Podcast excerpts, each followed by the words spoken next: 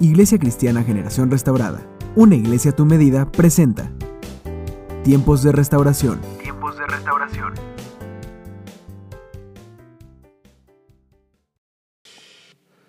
Hola, muy buenas tardes. Usted que nos acompaña en casa, le damos la más cordial bienvenida. Y quiero comentarle eh, uno de los sueños de todo niño, de todo hijo, es ir a- al trabajo de papá o de mamá. Y yo creo que todos en algún momento de nuestra vida hemos experimentado o hemos pasado esa emoción o esa sensación de ir al trabajo de papá o de mamá. Yo, por ejemplo, tuve la oportunidad de ir unas ocasiones al trabajo de mi padre hasta que él falleció, él murió, entonces ya no pude ir. Eh, él tenía un taller y iba al taller y tengo ciertos recuerdos de lo que sucedía en ese lugar. Recuerdo obviamente el tamaño del taller, era muy grande, había muchos camiones, era un taller a diésel y tenía unos perros increíbles, eran unos perros grandotes que tenía ahí de, de guardia y protección, entonces siempre había esos animales y, la verdad es que era una sensación así este, bonita en cierta forma de, de experimentar esa parte de estar con mi papá, pero a la vez era como temeroso el ver a esos perros grandes dentro del taller. Y total que tuvimos la oportunidad de estar un tiempo eh, compartiendo con mi padre mientras Dios nos permitió que estuviera con nosotros, un tiempo hermoso. Pero después de esa temporada, tuve la oportunidad de acompañar ahora a mi mamá a su trabajo y en ese tiempo tuve la bendición, la dicha de poder conocer a tres personas en ese trabajo.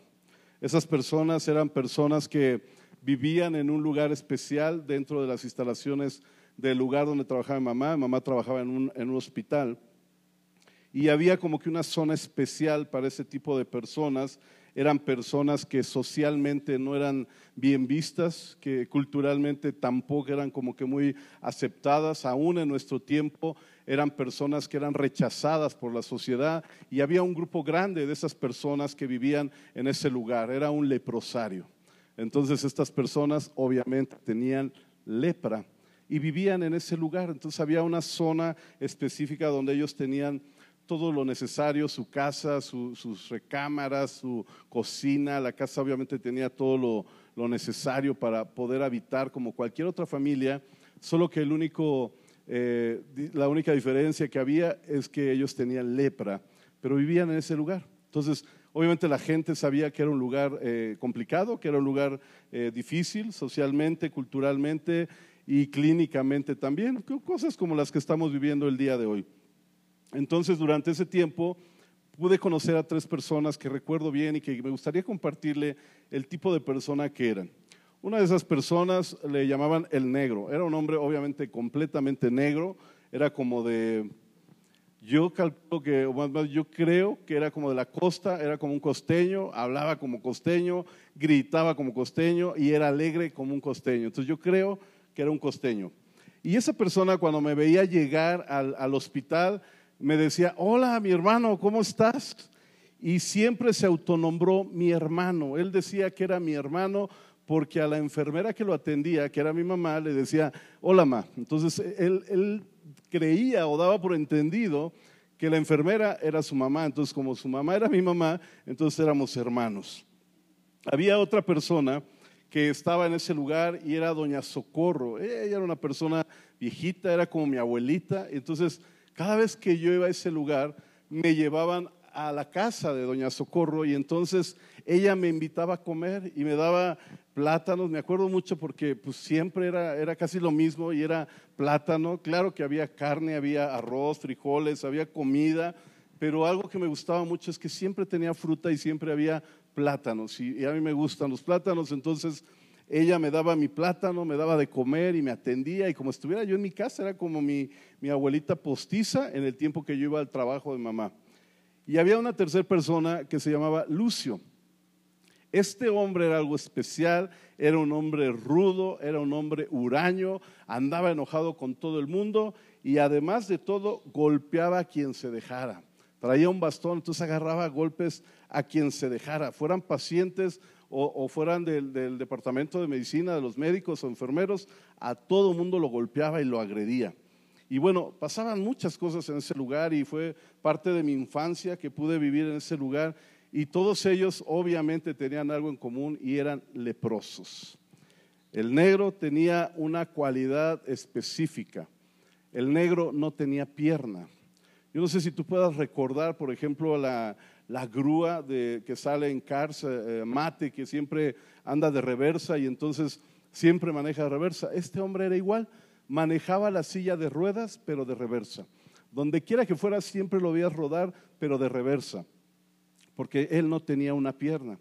Doña Socorro era un poco diferente, ella, ella no tenía sus extremidades completas, entonces había ah, sus manos, yo recuerdo que eran como, como deformes y tenían así como muñoncitos y, y su nariz, por ejemplo, era completamente deforme, era una persona deforme, pero en su corazón era una gran persona y yo creo que esa mujer amaba a muchas personas y yo era una de esas personas que, él, que ella amaba.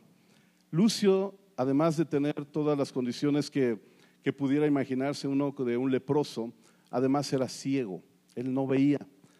Y yo creo que el no ver y el estar en esa condición le hacía estar enojado con la vida y con cualquier persona que, se cruzara en el camino. Lo común de estas personas es que ellos eran leprosos. Para muchas gentes eh, eran personas deplorables, eran personas eh, aisladas de la sociedad, sucias, eran personas desechadas e inclusive y lamentablemente hasta por sus propias familias. Había pacientes en ese lugar que los internaban los, los familiares y nunca más volvían a llegar a ese lugar. Después, años después, tuve la oportunidad de ir con un grupo de jóvenes en la, en la, congregación y me llevé a un grupo de chavos a estar con ellos en una Navidad y tuvimos la oportunidad de tener una Navidad en un leprosario, juntamente con gente con las características que le acabo de mencionar. Para muchas personas, obviamente, era gente que no valía la pena, pero para algunas otras personas eran grandes personalidades y grandes influencias en la vida de ellos. Para nosotros y para mí en el caso particular como persona, como niño, después como un joven y después como un adulto que tuve la oportunidad de seguir yendo a ese lugar, todo lo que existía en ese lugar, en ese momento, era parte del entorno social y cultural de esa zona, que era una zona muy pequeñita, pero ahí era y ahí existía y ahí estaban. Cuando nosotros llegábamos a ese lugar, nosotros éramos los extraños, éramos los nuevos para ese lugar. Ahora, ¿por qué le comento todo esto? Porque justamente en esta temporada nuestro gobierno acaba de anunciar que vamos a entrar a una temporada de un nuevo normal. Y la mayoría de las personas han transmitido la idea de que el nuevo normal es vivir con un virus, es vivir en medio de una situación como la que estamos viviendo en nuestra sociedad, en nuestro país, que es una pandemia. Y, y dentro de todo ese esquema, las personas piensan que el nuevo normal es vivir con el virus. Pero yo quiero decirte que el virus existía desde hace mucho tiempo. Eso no es nuevo para nosotros, el virus ya existía. De hecho, la escritura menciona acerca de todas estas cosas y yo quiero invitarte a que vayamos a la luz de la palabra, a la luz de la Biblia, de la Santa Biblia, de la palabra de Dios que expresa la voluntad misma de Dios mismo, valga la redundancia, porque Él la escribió a través de hombres. Dios desde hace muchos años había establecido que estas cosas iban a suceder. Así es que le voy a invitar a que me acompañe al libro de Lucas, al Evangelio según San Lucas, capítulo 21, versículo 9 al 11. Y el Evangelio según San Lucas habla precisamente en una forma profética de los tiempos nuevos, de las condiciones que se iban a dar en X tiempo. Lamentablemente no da las fechas, pero sí da los acontecimientos que tenían que suceder. Lucas 21, versículo 9, dice de la siguiente manera, cuando sepan de guerras y de revoluciones, no se asusten.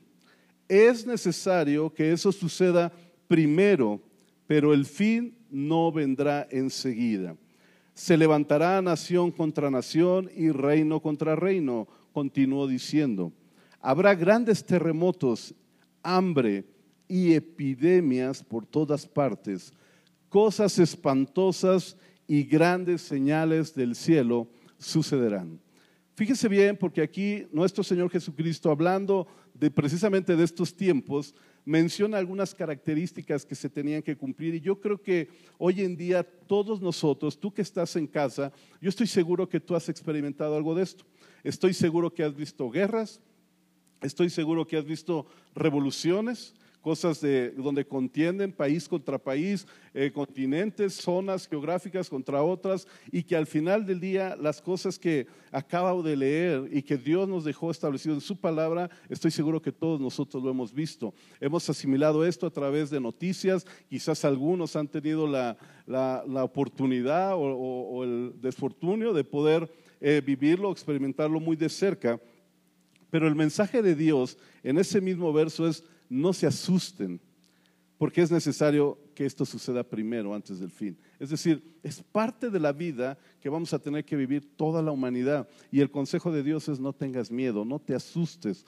Yo estoy seguro que tú has visto cómo una nación se levanta contra otra nación. Yo estoy seguro que tú has visto cómo los reinos se han peleado, porque eso está desde el principio de la historia de la humanidad hasta el día de hoy. Con tal de tener poder, la gente se pelea por todo. Y estoy seguro que nosotros, quizás a distancia o quizás muy cercano o quizás aún cerca de nuestra comunidad, hemos podido ver o experimentar hambre la gente hoy en día ha tenido hambre. Hay continentes que hoy en día padecen hambre, una hambruna total donde no tienen comida. Imagínate llegar la pandemia y aparte el hambre y todo lo que viven, esas personas están acostumbradas, aclimatadas a vivir todo tipo de circunstancias.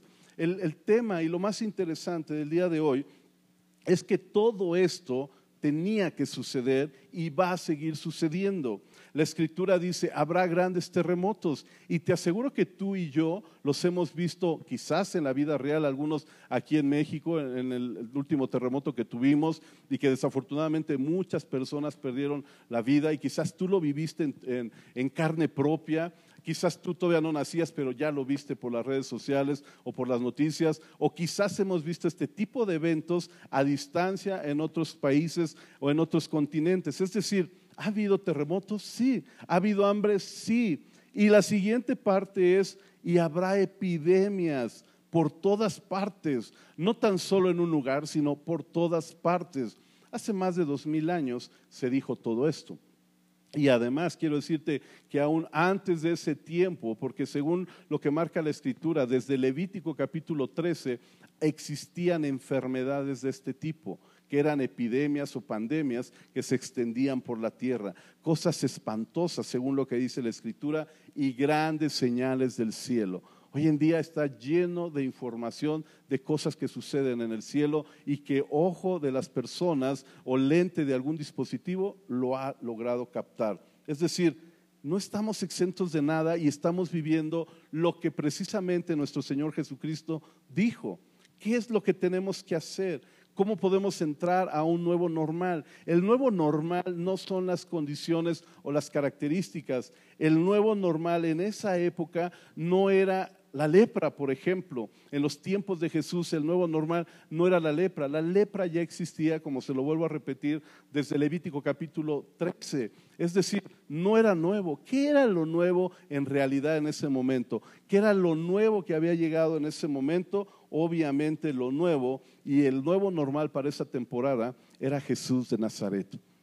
Y yo quiero decirte que cuando nosotros vemos lo que estamos viviendo a través de los lentes de Jesús, a través de los ojos de Jesús, que de hecho la palabra habla acerca de esto, que debemos ver las cosas a través de nuestro Señor Jesucristo, podríamos entender mucho acerca del nuevo normal. Y quiero invitarte a que leamos algunas porciones de la Escritura donde podamos entender con una mayor claridad y amplitud de lo que te estoy diciendo acerca del comportamiento, de la forma que actuaba y de la forma que Jesús tomaba estas situaciones. Mateo capítulo 8, verso 1, dice la palabra del Señor. En Mateo capítulo 8, versículo 1 en adelante, del verso 1 al 3, dice la palabra del Señor.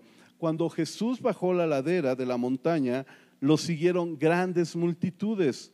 Un hombre que tenía lepra se le acercó y se arrodilló delante de él. Señor, si quieres, puedes limpiarle, limpiarme, le dijo él. Jesús extendió la mano, tocó al hombre y dijo, sí quiero. O sea, un hombre leproso se acerca a Jesús y le dice, si tú quieres, tú puedes sanarme. Y Jesús en respuesta a ese comentario le dice, sí quiero, le extiende la mano y le dice, sé sano. Y dice la escritura que quedó limpio y al instante quedó sano de la lepra. Mateo capítulo 10, versículo 7 dice de la siguiente manera, donde quiera que vayan, prediquen este mensaje, el reino de los cielos está cerca, sanen a los enfermos, resuciten a los muertos, limpien de sus enfermedades a los que tienen lepra, expulsen a los demonios, lo que ustedes recibieron gratis, denlo gratuitamente. Fíjese bien, porque nuestro Señor Jesucristo da el consejo a un grupo de discípulos y les dice, donde quiera que ustedes vayan, proclamen el reino de los cielos. Es decir, esto es un mensaje para ti y para mí como iglesia. Donde quiera que tú vayas, tu deber y mi deber, nuestro compromiso es proclamar el reino de los cielos, el mensaje del reino de los cielos. Pero no se queda ahí, sino que dice, sanen a los enfermos, resuciten a los muertos, limpien de sus enfermedades y a los que tienen lepra, limpienlos. Después dice, expulsen a los demonios y lo que ustedes recibieron gratis, denlo gratuitamente. Es decir, lo que Dios nos está enseñando es que la sanidad, el atender a los enfermos, el convivir con la gente, el hacer los milagros que Jesús hizo en nuestra vida es gratis. Y usted cuando lo haga en la vida de otro también es gratis. Mateo capítulo 11, verso 4, dice la palabra del Señor, le respondió Jesús, vayan y cuéntenle a Juan lo que están viendo y oyendo. ¿Qué es lo que le iban a contar? Que los ciegos ven, que los cojos andan, los que tienen lepra son sanados, los sordos oyen, los muertos resucitan y a los pobres se les anuncian las buenas nuevas, las buenas noticias de salvación. Marcos capítulo 14, verso 3 dice de la siguiente manera, Jesús estaba en Betania y mientras estaba él sentado a la mesa, en la casa de Simón llamado el leproso. ¿Sabes por qué le llamaban leproso? Porque tenía lepra. Porque tuvo lepra, fue sanado y era un hombre ex leproso, pero al final del día había tenido lepra. Entonces él estaba sentado a la mesa comiendo con un leproso o un recién sanado de lepra. Pero al final del día comía con ellos. Dice que la palabra que llegó una mujer con un frasco de alabastro lleno de un perfume muy costoso y, echó, y hecho de nardo puro, rompió el frasco y derramó el perfume sobre la cabeza de Jesús. Ese acontecimiento que según lo que dice la escritura y según lo que dice Jesús, en la misma palabra dijo, este acontecimiento recorrerá a toda la humanidad. Todo el mundo sabrá de esta mujer que vació su perfume en mi cabeza. Todo el mundo. ¿Y sabes dónde fue? En la casa de un leproso. Lucas 17, versículo 11 dice, un día siguiendo un viaje a Jerusalén, Jesús pasaba por Samaria y Galilea. Estamos leyendo Lucas 17, 11 en adelante. En el verso 12 dice, cuando estaba por entrar en un pueblo, salieron a su encuentro diez hombres enfermos de lepra. Como se habían quedado a cierta distancia, gritaron, Jesús, Maestro, ten compasión de nosotros. Al verlos, les dijo Jesús, vayan a presentarse al sacerdote. Y resultó que mientras iban de camino, quedaron limpios. ¿Sabes cuántas personas le agradecieron a Jesús? Uno. Lo cual me deja saber que Jesús no lo hacía porque la gente le reconociera que tenía el poder de hacer milagros. Jesús hizo el milagro por la única y sencilla razón de que era lo correcto. Él los vio con necesidad, los vio con enfermedad y Jesús la respuesta a eso fue, vayan con el sacerdote y preséntense delante de él. Y en el camino, imagínate la escena, ir caminando, tú siendo un leproso, yo siendo un leproso, yo viendo la experiencia con la lepra así cara a cara, así a, muy cercano, que la gente esta fuera caminando y que de repente sanara por completo. De ese tamaño era el nuevo normal en esa temporada de Jesús. Cuando Jesús vino a la tierra, Él fue el nuevo normal. Lo demás ya existía en la tierra, ya había acontecido, ya existía la enfermedad, ya existía el pecado, ya existía todo. El nuevo normal era Jesús. Cuando yo empiezo a entender esto y a comprender, y es la idea de compartirte todo lo que he hablado, es que Jesús convivió con todo este tipo de personas. Menciono la lepra porque es una de las características más mencionadas en la Biblia. Pero además yo te aseguro que si Jesús físicamente, literalmente, como en los tiempos de Jesús, estuviera hoy físicamente, digo, yo sé que está a través de ti y de mí y está aquí presente y camina en medio de ello, está caminando en medio de esta pandemia. Jesús es el nuevo normal. La pandemia no es nueva en un sentido literal porque ese virus ya existía, solo que estuvo un brote pero la mayoría de la gente piensa hoy en día que el nuevo normal es, la enfermedad, que el nuevo normal es estar viviendo de esa forma. Y no es así. El nuevo normal hoy y siempre seguirá siendo Jesús de Nazaret. Ese es el nuevo normal. Y es lo que te quiero compartir el día de hoy. Considerando toda esta situación, quizás nosotros tengamos que aprender a vivir como Jesús vivió en medio de esta circunstancia. De hecho, hasta el día de hoy, como lo, dije hace rato y lo vuelvo a repetir, yo estoy seguro que Jesús está en medio del hospital. Yo estoy seguro que Jesús está con esa persona en la cama cuando está en necesidad. Yo estoy seguro que Jesús está allí porque Él dijo, yo voy a estar con ustedes todos los días hasta el fin del mundo. El nuevo normal se llama Jesús de Nazaret. Fue nuevo en ese tiempo y sigue siendo nuevo en este asunto de la enfermedad. ¿Por qué le menciono todo esto? Porque el nuevo normal no es un virus, eso no es lo nuevo normal. El nuevo normal es la presencia de Cristo a través de ti y a través de mí, a través de la iglesia que Dios estableció.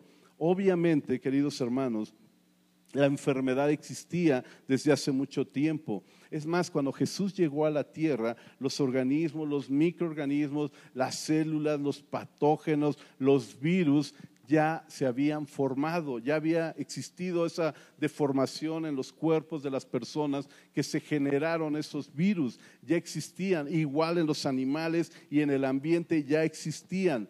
Todo eso era parte de la enfermedad que existía. La lepra, como lo acabo yo de mencionar, que era una enfermedad infecciosa, que era una enfermedad crónica, era una bacteria que se metía en el cuerpo de la persona y que regularmente se manifestaba en la piel de la persona y en las extremidades de la persona, en la nariz y en parte del rostro. Era lo normal, ya estaba ahí, eso era constante. El nuevo normal no fue que los diez eh, leprosos se acercaran a Jesús, el nuevo normal es que Jesús les dijo, yo quiero que ustedes sean sanos, vayan delante del sacerdote, preséntense a él y experimenten un milagro. Y los diez sanaron. El nuevo normal no fue que el hombre que se acercó le dijo, oye, si tú quieres, me puedes sanar. Él no era nuevo en esa temporada. El nuevo normal era Jesús. Y yo quiero decirte que tú y yo somos ese nuevo normal. Desde ese tiempo ya existía todo eso y nosotros también ya existíamos hoy en día. el virus que estamos experimentando ya existía, solo ha tenido un brote o una manifestación, pero no es nuevo, no es un nuevo normal, el nuevo normal eres tú. Así es que te animo a ser el nuevo normal para esta generación, para esta temporada. Oremos porque haya salud, oremos para que hagamos la diferencia nosotros en esta pandemia y tú y yo seamos un nuevo normal. Ahora bien, mira, y con esto quiero terminar. Ahora bien, se supone que Jesús es el reflejo mismo de la gloria del Padre. Eso dice Hebreos. Jesús es el reflejo mismo de la gloria de Dios. Jesús. Se supone que cuando tú te encuentras con Jesús, te encuentras con el Padre, porque es la manifestación del Padre a través del Hijo Jesucristo. Pero la Biblia dice que tú y yo somos la manifestación de la gloria de Jesús. Entonces se supone, y entiendo en esta referencia, porque la Biblia así lo menciona, que cuando alguien viene a ti con una enfermedad, llámese lepra, llámese sida, llámese tuberculosis, llámese como se llame, o llámese COVID-19, al final del día esa persona viene a ti para que tú puedas reflejar o manifestar la gloria de Jesús a través de tu vida. Yo entiendo esto porque si Jesús es la manifestación del Padre y usted y yo como iglesia somos la manifestación de Jesús, entonces, ¿qué debemos de hacer? Porque de hecho la Biblia, mire, qué, qué, qué curioso, bueno, no qué curioso, qué interesante, porque la Biblia dice algo bien importante en el libro de Romanos capítulo 8 y verso 18 al 21. Y quiero leérselo ya para terminar. Romanos 8, versículo 18 en adelante. Fíjese bien lo que dice la escritura. De hecho, considero que en nada se comparan los sufrimientos actuales con la gloria que habrá de revelarse en nosotros. Dios, hablando a través del apóstol Pablo, le dice a los romanos, yo no creo que los problemas que estamos viviendo, y entiendo que la palabra es actual y permanece y hoy en día está activa y funciona para ti y para mí, dice la escritura, yo no creo que los problemas y las dificultades que estamos pasando o los sufrimientos actuales, como lo dice aquí la, la escritura, se comparen con la gloria que se ha de revelar en tu vida y en mi vida. Eso es lo que dice la escritura. Versículo 19 dice, la creación aguarda con ansiedad la revelación de los hijos de Dios. Fíjate bien, porque la misma creación está esperando que tú y yo manifestemos la gloria de Jesús. Eso es lo que dice la Biblia. Esto es lo que menciona. Y más adelante dice, porque fue sometida a la frustración. ¿Qué es lo que hay hoy en día en la creación? Frustración. Porque nadie entiende qué está pasando y todo el mundo está frustrado por lo que está sucediendo. La escritura dice, porque fue sometida a la frustración. Y esto no sucedió por su propia voluntad, según lo que dice la escritura, sino por la de aquel que así lo dispuso pero queda la firme esperanza. Fíjese bien, versículo 21. ¿Cuál es la esperanza? Del que la creación misma, mire, vamos a leerlo con calma. Queda la firme esperanza de que la creación misma ha de ser liberada de la corrupción que la esclaviza, para así alcanzar la gloriosa libertad de los hijos de Dios. Leamos el pasaje completo para que usted y yo podamos entenderlo mejor. Dice el apóstol Pablo a los Romanos, versículo 18 del capítulo 8. De hecho, considero que nada se comparan los sufrimientos actuales con la gloria que habrá de revelarse en nosotros. La creación aguarda con ansiedad la revelación de los hijos de Dios, porque fue sometida a frustración. Y esto no sucedió por su propia voluntad, sino por la de aquel que así lo dispuso. Pero queda la firme esperanza de que la creación misma ha de ser liberada de la corrupción que la esclaviza para así alcanzar la gloriosa libertad de los hijos de Dios. El nuevo normal para este tiempo no es el virus. El nuevo normal eres tú. Y el nuevo normal soy yo.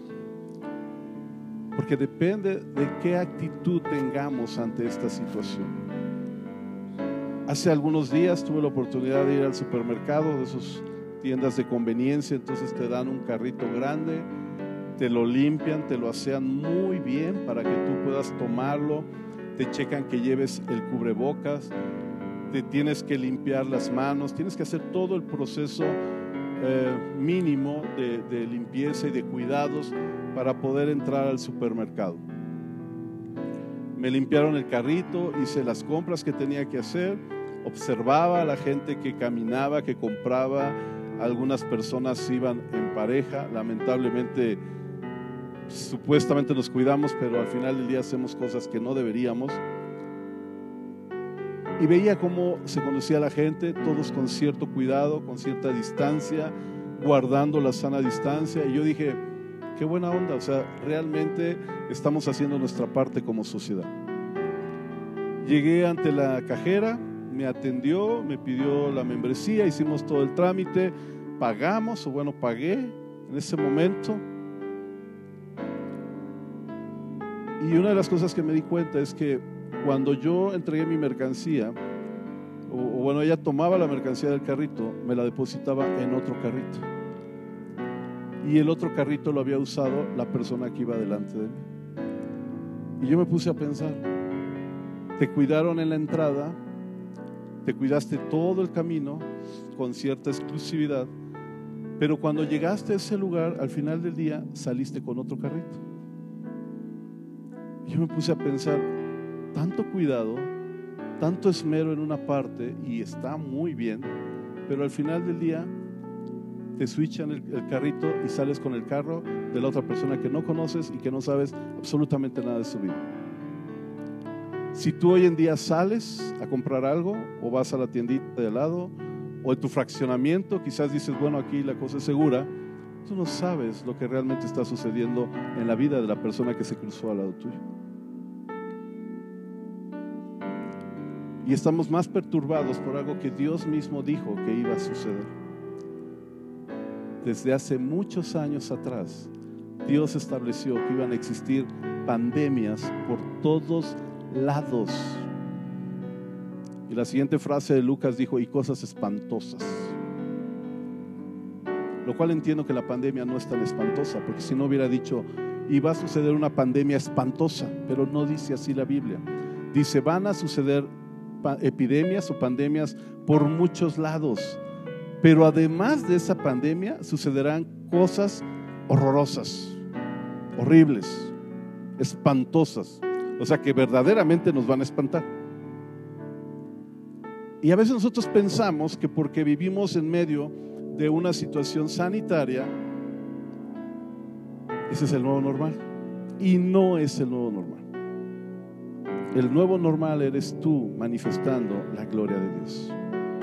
Así que yo te voy a invitar en casa a que puedas cerrar tus ojos un momento y que inclines tu rostro me permitas hacer una oración breve por tu vida. A los que están aquí también, que son parte del equipo, yo les voy a invitar a que también cierren sus ojos.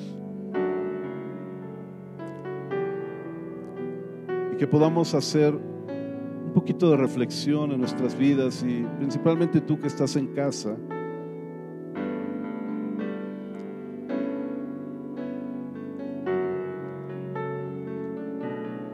Pudieras pensar en lo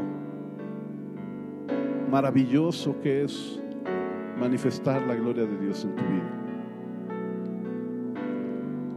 Yo no sé tú, pero la primera vez que yo oré por un enfermo y que Dios lo sanó, sentí algo sobrenatural en mi vida. Y la primera sensación es como que tú hiciste el trabajo, pero la realidad es que nunca fue así. A veces piensa que uno tiene esa capacidad, pero la realidad es que no es así. Usted y yo solamente somos instrumentos de bendición, de sanidad, somos una extensión de la gloria de Dios, del reino de Dios. Pero Él sigue siendo el rey y Él sigue siendo el sanador y Él sigue siendo Jesús de Nazaret. Y yo te voy a invitar a que en este nuevo normal en el que estamos, usted y yo hagamos la diferencia. No te estoy diciendo que salgas de tu casa y te empieces a mezclar o, o dejes de usar tu protección eh, básica que nuestras autoridades sanitarias nos han indicado que hagamos. No te estoy diciendo que hagamos una reunión de 100 personas o de 300, no, no, no, no te estoy diciendo eso. Pero lo que sí te estoy diciendo es que si tú tienes que enfrentar en algún momento una situación crítica en tu vida, yo quiero decirte que la gloria de Jesús está en tu vida. Y si hoy en día estamos sanos, ha sido por el poder del Espíritu Santo manifestado en nuestras vidas. No ha sido tu protección y tu seguridad. Hace rato lo mencioné. Yo iba muy protegido y a la mera hora me cambiaron el carrito y ni cuenta me di. Estamos tan expuestos a todo esto que el nuevo normal eres tú y soy yo. No es la circunstancia, somos nosotros. Es Jesús. Jesús sigue siendo el nuevo normal. La lepra ya existía y cuando Jesús llegó, Él se convirtió en el nuevo normal. El virus que estamos experimentando ya existía. Se manifestó, hay una pandemia, se regó, todo lo que tú gustes y mandes. El nuevo normal eres tú para hacer la diferencia en esta sociedad. Así es que medita un momento en tu corazón, medita un momento en tu casa, trata de darte un tiempo si tú vienes manejando y estás escuchando, estacionate un momento y date un minutito para pensar lo que estamos hablando. Y yo estoy seguro que Dios puede hacer un milagro hoy en tu vida y a través de tu vida hacer cosas grandes por medio de Jesús.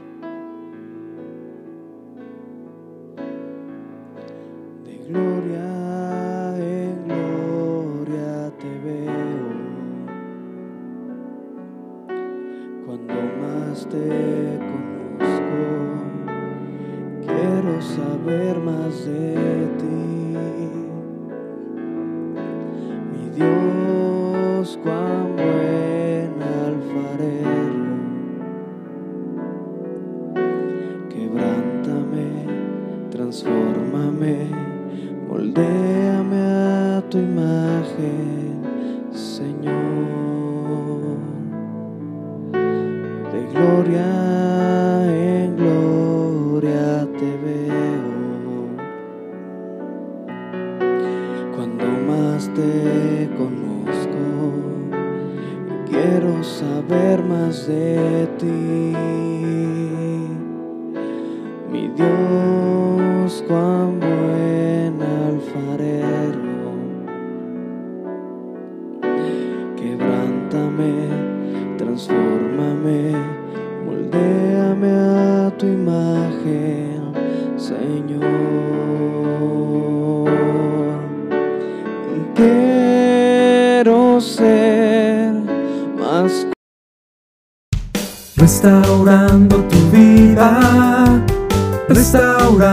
Tu relación con Dios, transformando tu corazón para desarrollar una nueva visión, estableciendo los principios para levantar una generación que cumple sus propósitos en Dios, generación restaurada. Vivir la gloria del Señor, generación restaurada. Ven a celebrar, generación restaurada. Una iglesia a tu medida.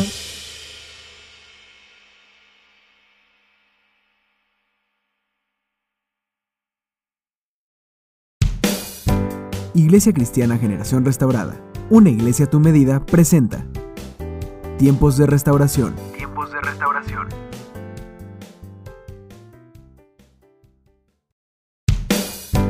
Iglesia Cristiana Generación Restaurada, una iglesia a tu medida, presenta Tiempos de Restauración. Tiempos de Restauración.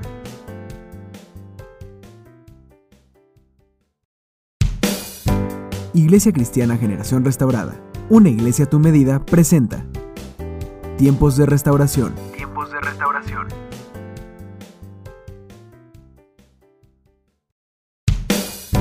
Iglesia Cristiana Generación Restaurada, una iglesia a tu medida, presenta Tiempos de Restauración. Tiempos de Restauración.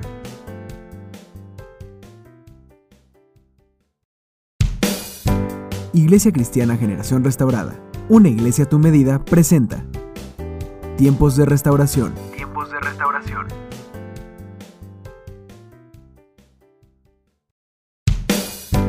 Iglesia Cristiana Generación Restaurada, una iglesia a tu medida, presenta Tiempos de Restauración. Tiempos de Restauración.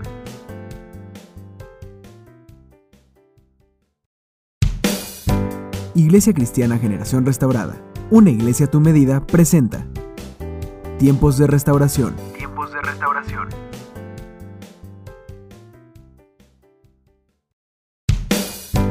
Iglesia Cristiana Generación Restaurada, una iglesia a tu medida presenta Tiempos de restauración. Tiempos de restauración.